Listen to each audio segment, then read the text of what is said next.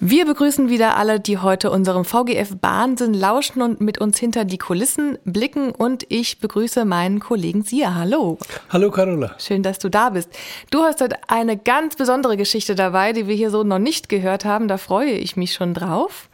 Wir starten aber mal, um locker reinzukommen, mit einer Schnellfragerunde. Das heißt, du bekommst von mir kurze Fragen okay. und ich bekomme von dir schnelle, kurze Antworten. Okay? Okay. Bereit? Ja. Gut. Berge oder Meer? Eigentlich beides, aber lieber Meer. Lieber Meer. Frühaufsteher oder Langschläfer? Frühaufsteher. Frühaufsteher. Beim Autofahren lieber Fahrer oder lieber Beifahrer? Fahrer. Jetzt kommt eine Wissensfrage. Wie alt muss man sein, um bei der VGF Schienenbahnfahrer werden zu können? 21 Jahre alt muss man als Schienenbahnfahrer sein, werden. genau. Ja, sollte. Wie alt warst du, als du bei der VGF angefangen 21. hast? Genau. Und also was hast du angefangen? Als Schienenbahnfahrer. Als Schienenbahnfahrer genau. direkt, ja. Genau, genau. Wir wollen ja heute viel von deiner Geschichte hören, die du mitgebracht hast, aber trotzdem fangen wir ganz kurz mal an in der Zeit, bevor du zur VGF gekommen bist. Was hast du denn gemacht, bevor du hier angefangen hast? Also ich bin 1980 nach Deutschland gekommen und dann war ich in der Hauptschule mhm. mit Abschluss. Dann äh, bin ich als Kfz-Mechaniker zur Berufsschule gegangen und bin Kfz-Mechaniker geworden. Mhm. Drei Jahre habe ich, knapp drei Jahre äh, überall gejobbt. Mhm. Und dann habe ich Zeitung, äh, Annonce gelesen vom Stadtwerke Frankfurt damals. Ja. Gab es ja kein VGF. Genau, du bist quasi Gründungsmitglied. Und als Straßenbahnfahrer habe ich gedacht, äh, sauberes Job als Kfz-Mechaniker, da ist man nur im Öl drin. Mhm. und habe mich beworben, die haben mich genommen und ich bin dank drüber, also ich danke wirklich, dass es geklappt hat. Äh, ich bin ja jetzt seit SS 89 Schienenbahnfahrer. Wahnsinn. Und wir haben es gerade schon mal gesagt, du bist quasi Gründungsmitglied der VGF, denn du hast vorher bei den Stadtwerken angefangen und die VGF wurde erst gegründet, als du schon fleißig Straßenbahn hier gefahren ja, bist. Ja, wir haben mitgeplant. Ja. Also nicht nur Gründer, sondern auch Planer mit ja. wahrscheinlich, ja. ja. War, war so, ja. Wahnsinn. War eine schöne Zeit. Ja, ja. Und in all den Jahren ähm, gab es ja hier verschiedene Fahrzeugtypen, die du fahren durftest, ältere, brandneue. Gibt es denn einen Fahrzeugtyp oder welche, welche kannst du fahren heute und gibt es einen, der dir besonders nahe liegt, wo du sagst, ach, das macht mir am meisten Spaß? Also berechtigt bin ich für äh, alle Fahrzeuge, die ab Baujahr 49 bei uns fahren. Also das ist der K-Wagen, der Abilex. Ja der L-Wagen M, N, O, P, du darfst L, alle fahren. S, T. Also T äh, kommt noch. Kommt noch. Kommt noch. Ja, da müssen wir noch ausgebildet werden. Ja. Aber das ist ja der nächste Zug. Genau. Äh, ich bin berechtigt, alles zu fahren. Auch die U-Bahn, U1, also U2, U3 und U4 und äh, Dings, U5 Fahrzeugtypen. Ja. Das heißt, du darfst alle fahren, auch die, die noch, äh, die im Museum jetzt die, nur noch ja. stehen, genau. Die ja. darfst du. Und Dazu muss ich noch sagen, den N-Wagen und O-Wagen fast äh, jedes Jahr tue ich noch selber mieten und fahren. Mhm, da kommen wir zu, eine, bitte nochmal dazu, ja, genau. Ja. Äh, aber mein Lieblingsfahrzeug ist P-Wagen. Ist der P-Wagen. Ah, das hat auch einen Grund. Denn zu diesem P-Wagen gibt es echt eine ganz besondere Geschichte. Wir fangen die Geschichte mal so an. Ähm, wo bist du denn geboren? In Gaziantep, Türkei. Genau. Und ähm, dorthin hat die VGF vor etlichen Jahren eben diesen P-Wagen oder einige P-Wagen verkauft, die hier ersetzt wurden durch neuere Fahrzeuge, die aber durchaus noch gut fuhren und brauchbar waren. Die wurden dorthin verkauft. Und ähm, du bist da ein ganz, ganz entscheidender äh, ja, Kollege gewesen äh, in, in dieser ganzen Geschichte. Ähm, Erzähl uns doch vielleicht mal, weil du kannst es gut beurteilen, denn du bist dort aufgewachsen. Wie waren denn die Voraussetzungen in Gaziantep, bevor diese Fahrzeuge gekauft wurden? Also die Fahrzeuge wurden gekauft Ende 2008. Mhm. Das habe ich dann in unserer äh, VGF-Zeitung Infat mitbekommen. Mhm. Dann habe ich mich bei, äh, bei der äh, VGF und Stadt Gaziantep gemeldet, dass mhm. ich eventuell denen helfen kann. Mhm. Und äh, vorher hatten wir keine Meterschiene mhm. als Straßenbahn. Also die Züge sind auch irgendwo gefahren, aber mhm. äh, als Straßenbahnschiene hatten wir keine Meter. Die haben also die Fahrzeuge gekauft. Mhm. Mit gut, gut Glück, irgendwann bauen wir auch die Schiene. Ja. Dann äh, kam ich im Zug und dann habe ich von vornherein von äh, ersten Millimeter der Schiene legen Ja. bis jetzt, wo drei, drei Linien fahren, war, bin ich da äh, beteiligt, beziehungsweise habe ich geschwitzt. Alles begleitet. Sag uns doch mal, wie groß ist denn diese Stadt? Die Stadt hat äh, 2,1 ein, äh, ein Million Einwohner. Also, Aber wir haben noch äh, dazu, äh, weil wir eine syrische Grenzstadt sind, Mhm. äh, ein Million sogar Syrier in, Ja. Gaziantep leben. ja, also, Also mit eine, denen zusammen über drei Millionen. eine sehr, sehr große Stadt. Ja. Genau, und die hatte bis dahin eben kein Straßenbahnnetz. Nein. Und dann kamst du. Dann kam ich und warst, 2009 haben wir die Fahrzeuge rübergeschickt. Mhm. 2010 wurde der erste Prototyp umgebaut. Ja. Also die ist modernisiert und, und modifiziert. Ist, ist nicht so wie unser P-Wagen genau, hier. du hast mir Fotos gezeigt, die sieht ganz anders aus. Also ich hätte sie nicht mehr erkannt. Ähm, beschreib doch mal, was wurde denn an den Fahrzeugen gemacht? An den Fahrzeugen wurden der von, also jetzt für Fahrzeugkenner, von äh, erste Tür beide Seiten, also Tür 1 und Tür 4, der Außenwand abmontiert, neue Außenwand durch äh, eine, eine Scheibe, äh, allerdings einteilige Scheibe. Wir haben ja so eine geknickte zweiteilige Scheibe, Windschutzscheibe gehabt, die ist weggekommen. Der Raum wurde durch, dadurch größer, also die ganze Elektronik ist geblieben, wo war. Aber äh, der, der Fenster der Windschutzscheibe ist nach vorne gebaut worden, dass der, wenn man da einsteigt, da denkt man, wir sind ein anderes Fahrzeug, das ist doppelt so groß. Okay. Von Raumvolumen her. Ja, ja. War auch groß. Und da hat er natürlich auch äh, Klimaanlagen bekommen.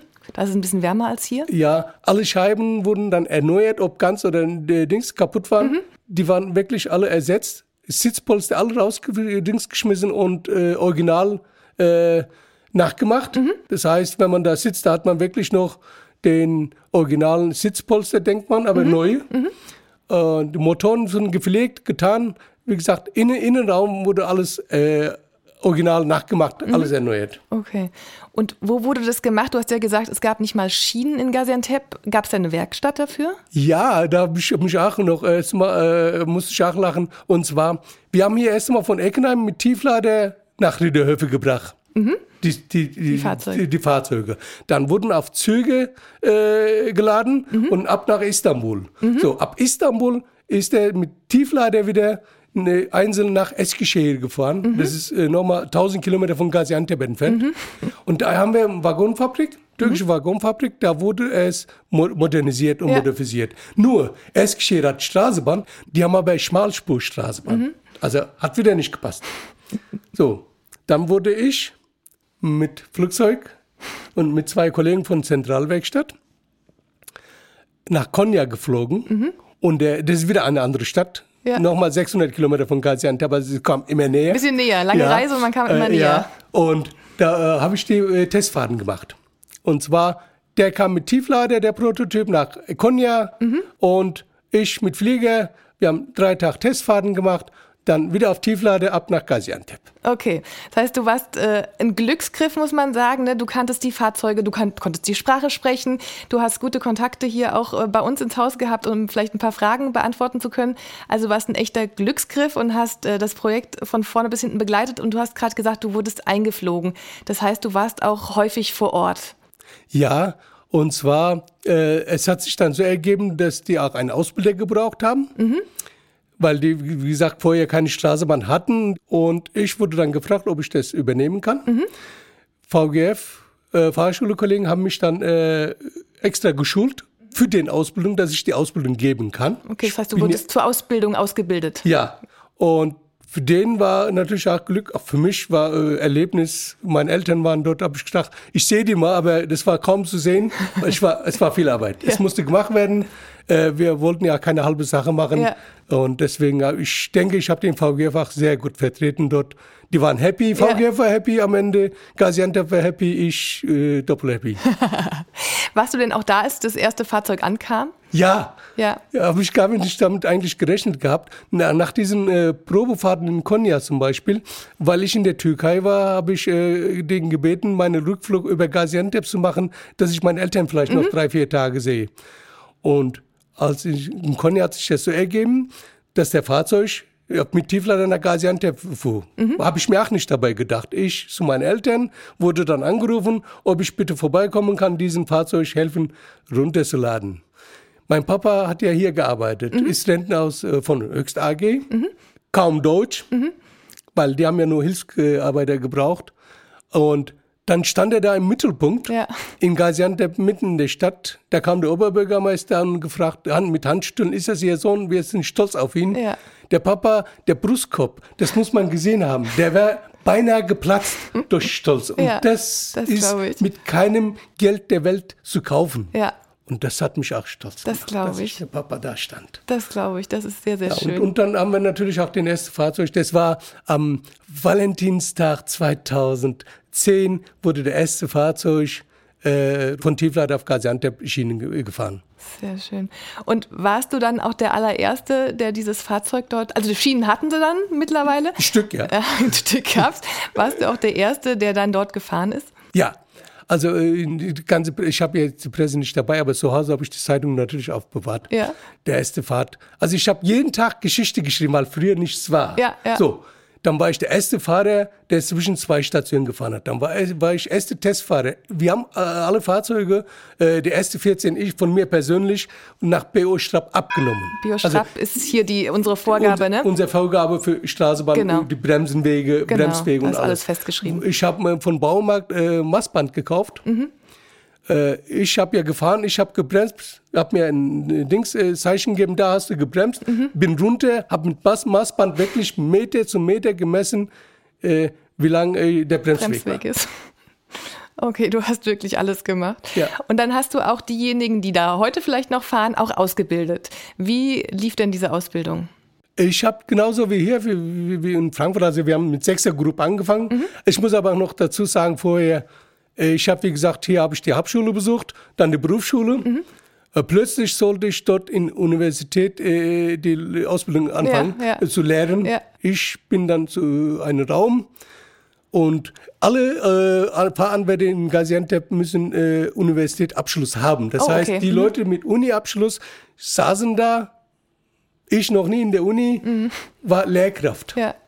Meine Beine haben gezittert. Mhm als ich die Rede gehalten habe. Und dann haben wir das so gemacht, dann ging es lockerer. Sechsergruppe, so wie hier, ja. sechs Mann im Fahrzeug. Haben wir, äh, pro Woche habe ich sechs Mann dann ausgebildet. Äh, gut, einige müssten dann ausscheiden. Ja.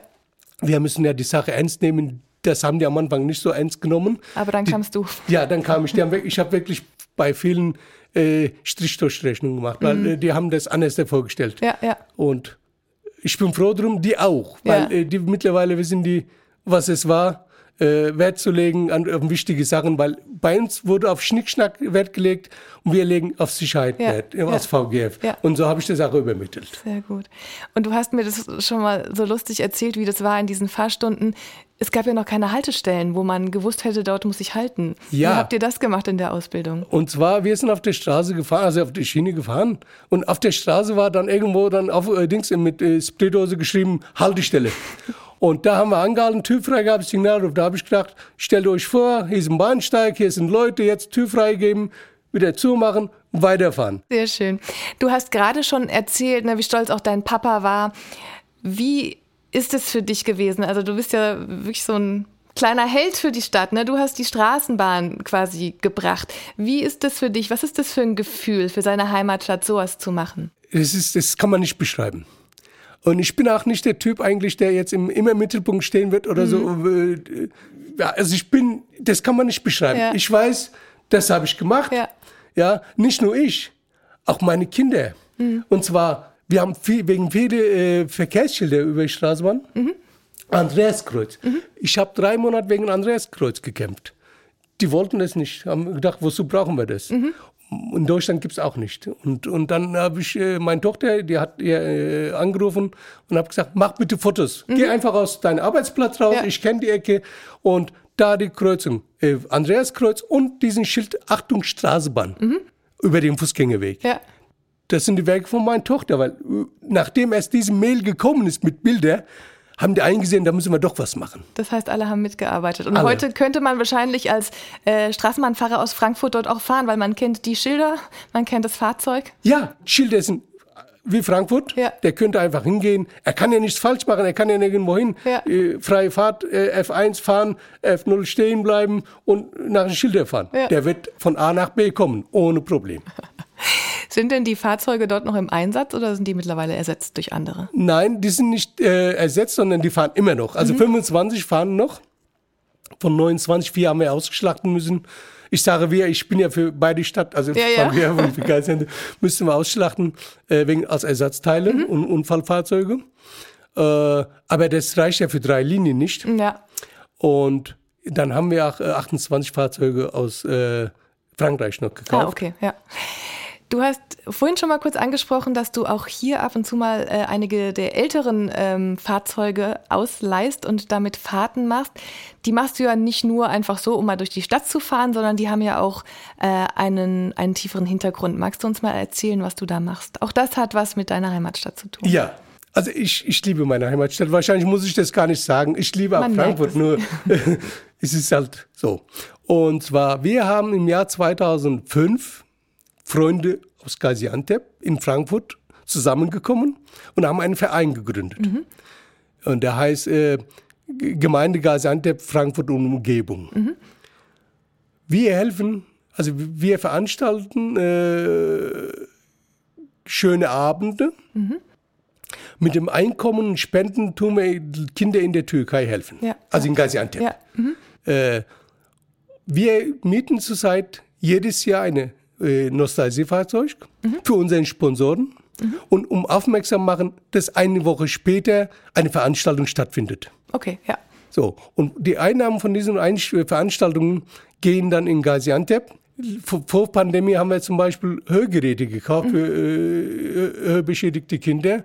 Und dieses Jahr haben wir eine Schule, äh, also arme Schule, äh, weitergeleitet, das, äh, das, äh, Dings, das, das Geld, Geld mhm. also die, die Spenden.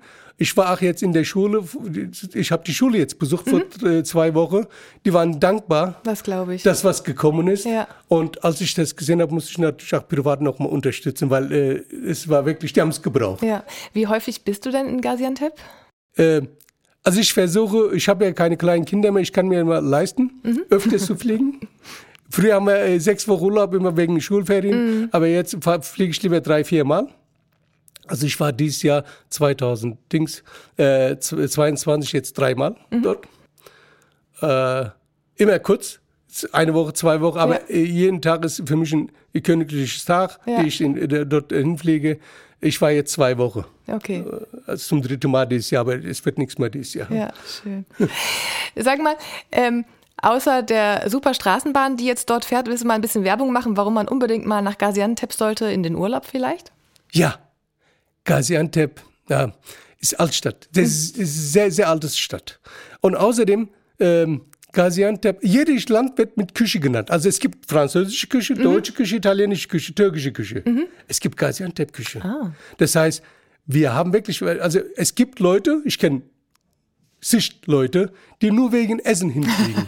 Am Wochenende hin und zurück. Okay. Ja, das ist wirklich so. Also äh, vom Baklava haben Sie bestimmt gehört. Ja, ja. Baklava stammt, stammt, aus Gaziantep. Ah. Das heißt, es ist, es ist äh, auch bei UNESCO geschrieben, dass es uns ist. Ah. Also wir haben gekämpft mit Griechenland. Ja. Weil die haben gesagt, Baklava ist uns, wir haben uns, obwohl Griechenland haben wir eigentlich äh, gleiche Küche, gleiche ja, Musik, ja, ja. andere Sprachen, andere Religion. Okay. Aber ansonsten ist fast alles gleich. Aber Baklava kommt von Baklava euch. kommt aus Gaziantep, Pistazien kommt aus Gaziantep und Lahmacun kommt aus Gaziantep. Oh. Deswegen muss man hinfliegen und es dort testen. Gaziantep.